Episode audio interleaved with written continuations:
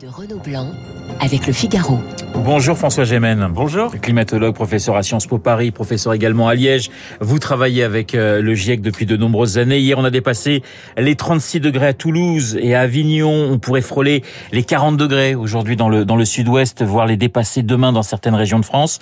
Ce mercure qui, qui s'affole au mois de juin, cette précocité de, de la canicule, ça va devenir la norme?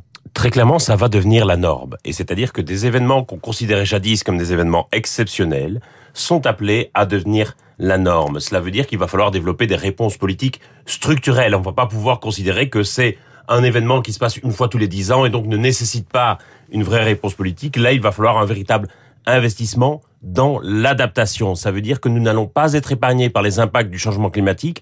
Nous ne pouvons plus considérer que ces impacts vont arriver aux autres, vont rester loin de nous il faut absolument que nous nous y préparions. Alors je le disais, vous travaillez avec le GIEC. Vous n'êtes pas le plus optimiste hein, des, des, des, climatologues. Vous dites que le changement climatique, de toute façon, il est irréversible. Ah ça, c'est pas une question d'optimisme ou de pessimisme. Ouais. Ça, c'est une réalité scientifique. Euh, le changement climatique que nous avons engagé, c'est un voyage sans retour. Donc il faut absolument dire la vérité aux gens et qu'ils se rendent compte qu'il n'y aura pas de retour en arrière. On va pas connaître à nouveau les températures que nous avons connues au XXe siècle. On va pas revenir au climat d'avant. Euh, ça veut dire qu'il faut que nous nous habituions, que nous nous adaptions à des températures qui ne vont pas cesser de monter jusqu'à 2100, jusqu'à la fin du siècle. Ça veut dire que la plupart des gens qui nous écoutent, sauf peut-être les bébés, ouais. seront morts d'ici à ce que l'on puisse envisager une baisse des températures. Vous dites qu'on nous sommes la dernière génération à pouvoir changer les choses. Ah, vu la manière dont les courbes sont engagées aujourd'hui, les changements d'orientation vont dépendre des politiques, des réponses que nous allons mettre en œuvre aujourd'hui dans les prochaines années. Qu'est-ce que ça veut dire?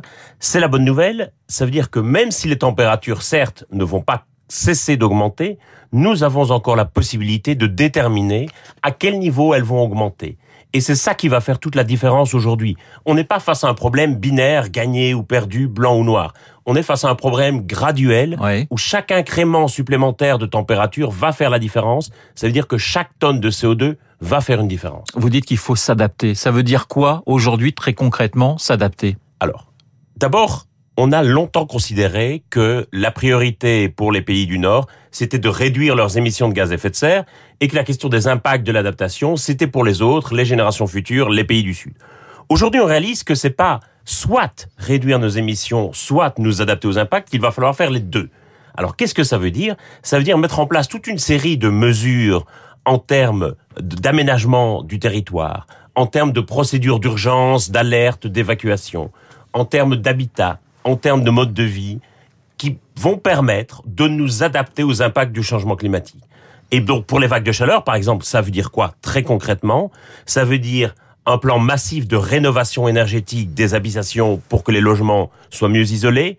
Ça veut dire végétaliser les villes. Oui. Ça veut dire aussi revoir l'architecture de certains bâtiments et notamment, par exemple, peindre en blanc le toit de certains immeubles. Avec le phénomène d'albédo à développer. Ah, pour, pour, accentuer le phénomène d'albédo, qui est donc un phénomène naturel, qui fait que la chaleur des rayons du soleil est renvoyée par les couleurs claires absorbé par les couleurs sombres, comme le bitume. Alors on reviendra demain hein, sur le défi de la ville face à la montée des températures avec la présidente du Conseil national de l'ordre des architectes, Christine Lecomte. Elle sera à, à votre place. Vous parlez euh, de, de, de, planter finalement des arbres en ville.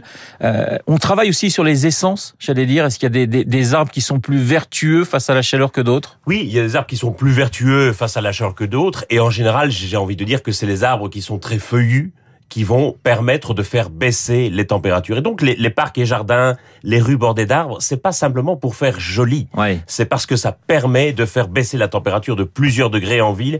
Et on sait qu'il y a un gros différentiel de température entre les villes et la campagne, ouais. qui peut aller jusqu'à 10 degrés lors de vagues de chaleur. Il y a des gestes simples. Le, les volets, par exemple, aujourd'hui, c'est vrai qu'on en voit de, de, moins en moins dans les villes. Ça va revenir. Très clairement. Et vous l'avez dit, vous allez en parler demain. J'imagine que c'est un sujet que vous évoquerez forcément demain.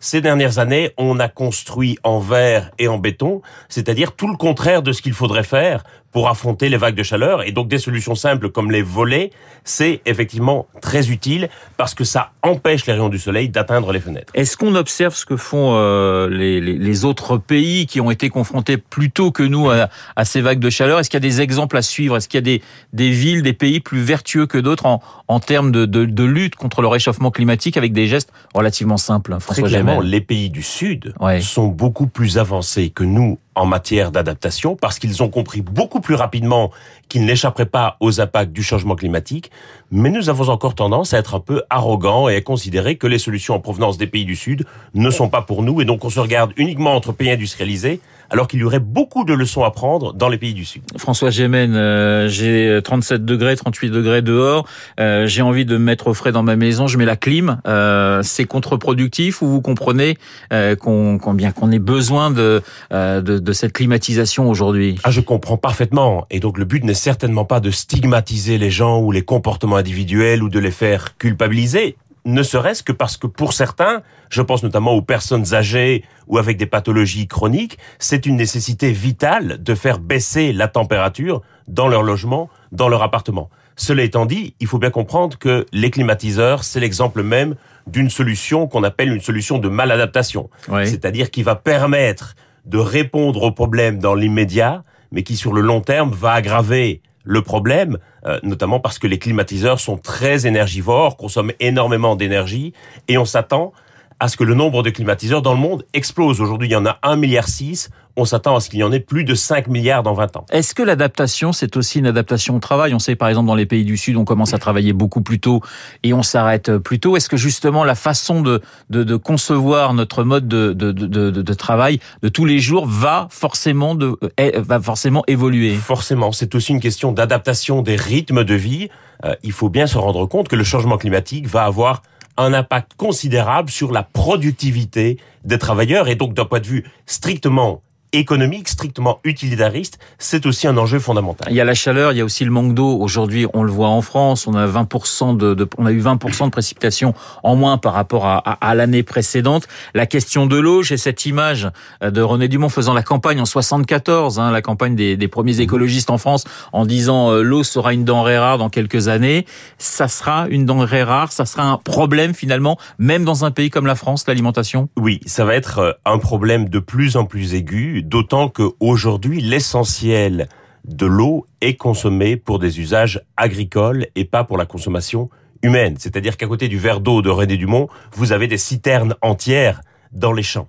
Et donc il va falloir, je pense, arbitrer à l'avenir entre les différents usages de l'eau. Ça veut dire sans doute que certaines cultures qui sont très gourmandes en eau vont devenir plus difficiles à réaliser en France. L'adaptation, elle se fait à tous les niveaux. Elle se fait à absolument tous les niveaux. C'est vraiment un sujet absolument transversal et que nous avons largement ignoré jusqu'ici. Est-ce qu'il y a aujourd'hui, François Gémen, des, des, pays qui, du fait du réchauffement climatique, sont menacés, pourraient disparaître ou la, leur population pourrait, euh, pourrait quitter ce, ce, leur pays d'origine? Très clairement, si les courbes d'émissions de gaz à effet de serre continuent leur trajectoire actuelle, c'est-à-dire une trajectoire d'augmentation d'environ 1% par an, c'est la question de l'habitabilité de la planète qui va se poser.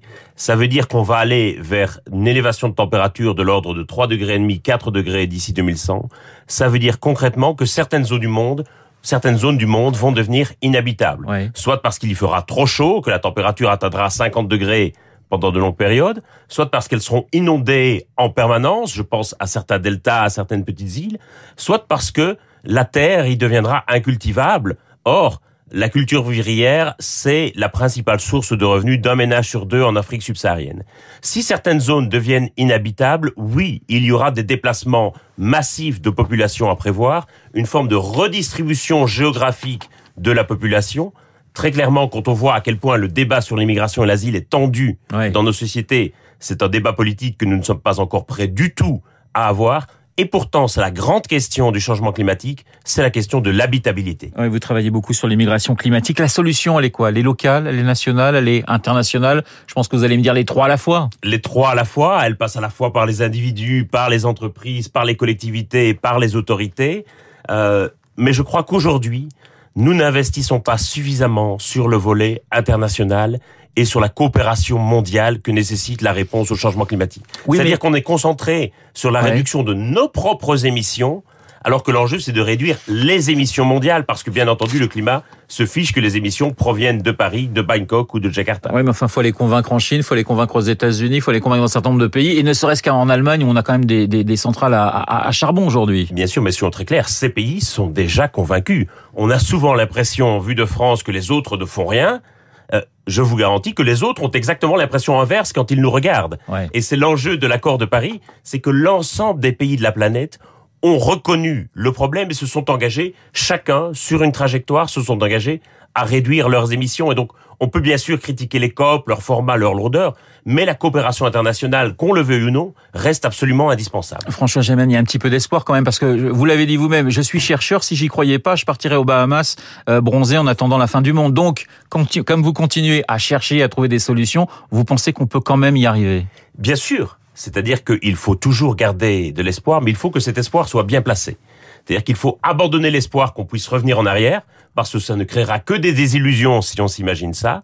Mais par contre, nous pouvons encore limiter le changement climatique à des niveaux raisonnables et il faut jeter toutes nos forces dans la bataille. Aujourd'hui, il ne s'agit pas d'être optimiste ou pessimiste, il s'agit de jeter toutes ces forces dans la bataille en tant que société. Merci François Gémen d'avoir été ce matin l'invité de Radio Classique, chercheur en géopolitique de l'environnement, professeur à Sciences Po Paris et à Liège. Merci encore d'avoir été Merci à vous. dans notre studio. Il est 8h27 dans un instant. Et eh bien, nous allons retrouver euh, Charles Bonner pour l'essentiel de l'actualité. Vous écoutez Radio Classique. Avec la gestion Carmignac, donnez un temps d'avance à votre épargne.